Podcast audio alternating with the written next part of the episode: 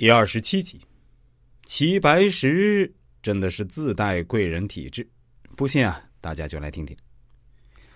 胡沁园和一位朋友商议，给齐白石啊取名齐黄，字平生。因家住白石铺，又取名别号是白石山人。后来口头上就简称他白石，这样他又有个齐白石的名字。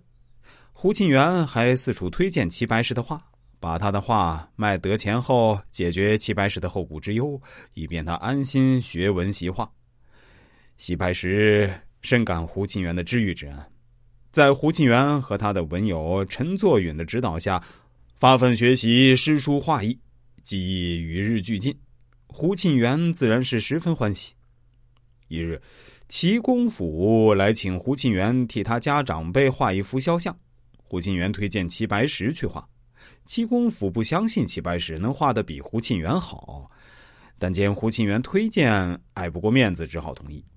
没想到齐白石不仅将齐公府长辈的肖像画的形似，而且十分神似啊！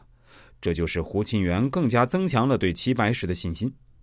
这年七月，江西大盐商李员外要画一幅南岳全景图，慕名前来找胡沁园。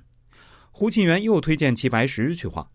李员外面有疑色，但见胡沁园一脸的认真和自信，便只得和齐白石前往南岳。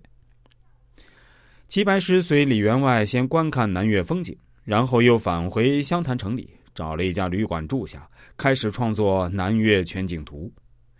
李员外在画前对齐白石说：“你既然是胡先生推荐的，我也不能把标准降低，我的这组画要重笔表现南岳七十二峰之秀。”给你一个半月时间，至于你用什么办法，我就不管了。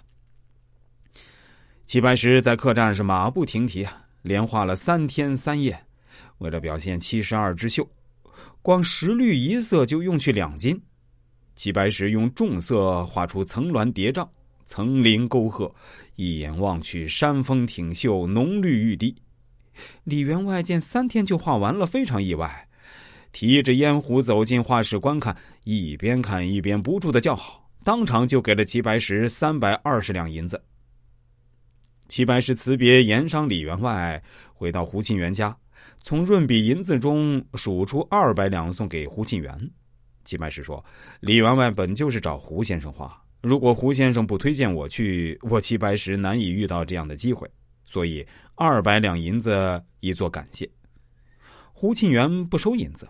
说：“这是你辛劳所得，我怎能接受？”